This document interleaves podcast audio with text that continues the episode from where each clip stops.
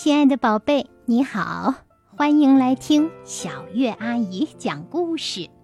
现在呀，我手里捧着的是作家安武林写的《树洞》这本书，选自安武林文集，由上海大学出版社出版。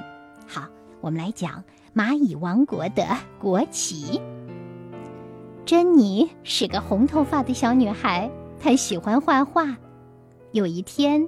妈妈在厨房蒸馒头，珍妮在桌子上画画。突然，珍妮想给小蚂蚁画一面国旗，可是她不知道蚂蚁王国的国旗是什么颜色的。于是呀，她去厨房问妈妈：“妈妈，妈妈，蚂蚁王国的旗是什么颜色的？”妈妈说：“宝贝，黑色。”珍妮很高兴。因为她想到的也是黑色，他掰了一块酵母。妈妈问：“你掰酵母做什么？”珍妮说：“我让画笔吃点东西，它就有劲儿啦，好给我吐出更黑、更浓的颜色。”珍妮呀，一边在纸上涂颜色，一边用画笔的另一端沾酵母。她说。吃吧，吃吧，吃得饱饱的，把蚂蚁王国的旗涂得黑黑的。吃了酵母的画笔，果然把那面旗涂得黑黑的。珍妮说：“画笔呀，画笔，你是个大力士，瞧你吃了多少酵母呀！我敢打赌，天下没有比你力气更大的画笔了。来，帮我挑上，挂得高高的。”让每一只蚂蚁都能看见。突然，只听见“砰”的一声巨响，画笔呀，变得像一棵大树那么高大，把房子都顶破了。珍妮吓坏了，她怎么知道吃了酵母的画笔会长得那么大？珍妮哭了。妈妈听见后，从厨房跑了出来。“宝贝，发生什么事了？”妈妈问。珍妮说。我闯祸了，她指着房顶让妈妈看，妈妈也很害怕。不过呀，他还是假装出高兴的样子说：“宝贝，这一下每只蚂蚁都能看见他们的旗了。”这时，他们听到一种奇怪的声音，那种声音越来越大，就像成千上万的人在唱歌。珍妮来到窗前，天哪！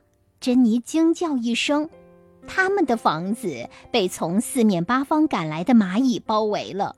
妈妈说：“宝贝，别怕，他们是来看国旗的。”珍妮想问问妈妈有没有听到蚂蚁唱歌，可不巧，敲门声打断了她。一只很大的蚂蚁走了进来，很有礼貌地说：“我是蚂蚁王国的国王，谢谢你们。”珍妮，你给我们做了一面最最美丽的旗。如果你愿意，我想请你来当升旗手。对了，我们还在美丽的森林里给你们盖了一栋漂亮的房子，请允许我们蚂蚁王国的公民向你们表示谢意。进来！蚂蚁国王对着外面大喊一声，一只蚂蚁进来了。那只蚂蚁向珍妮和妈妈敬了礼，就乖乖地退了出去。一只只蚂蚁呀，来的来，去的去。他们有的给他们带来了好吃的，有的带来了好玩的礼品呐，多得数不清呢。珍妮很开心，妈妈却很紧张，因为桌子上还有散落的酵母。要是哪只蚂蚁吃上一点儿，说不定会变得像水牛一样大。不过有蚂蚁国王在，妈妈的担心是多余的。蚂蚁们都很乖，珍妮和妈妈天天都在接待蚂蚁。后来有一天呀，妈妈和珍妮动身了，他们要去大森林，因为他们的房子实在是太破了。他们住进了蚂蚁国王为他们准备的新房子。之后呀，珍妮和妈妈就和蚂蚁们亲如一家人啦。好了，这个故事讲完了。亲爱的宝贝，你也喜欢画画吗？像珍妮一样吗？你画过什么呢？也许你也可以为你画的图画讲一个童话故事呢。你画小花朵，就可以讲讲你和蜜蜂的故事；你画森林，就可以讲讲森林和天空的故事；你画房子，就可以讲讲屋顶上的小鸟的故事。总之呀，不管你画什么，我相信你都能讲出一个很好听的故事来。好了，那么你要讲什么故事呢？或者你最爱画什么呢？小鱼阿姨希望你能够给我留言告诉我，好吗？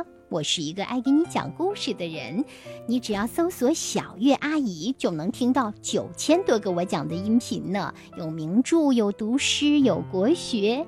当然，你还可以通过搜索“小月阿姨”找到我写的书《小主持人的二十五堂课》，还有《又见构树花》，陪你长大等等。构树呀，是一种很特别、我喜欢的树，结构的构，树木的树。嗯，希望你也能认识这种特别的植物，画出它的样子，好不好？找到我的书封面上，你就能看到它的样子啦。祝福你听读快乐，成长进步。晚安，宝贝。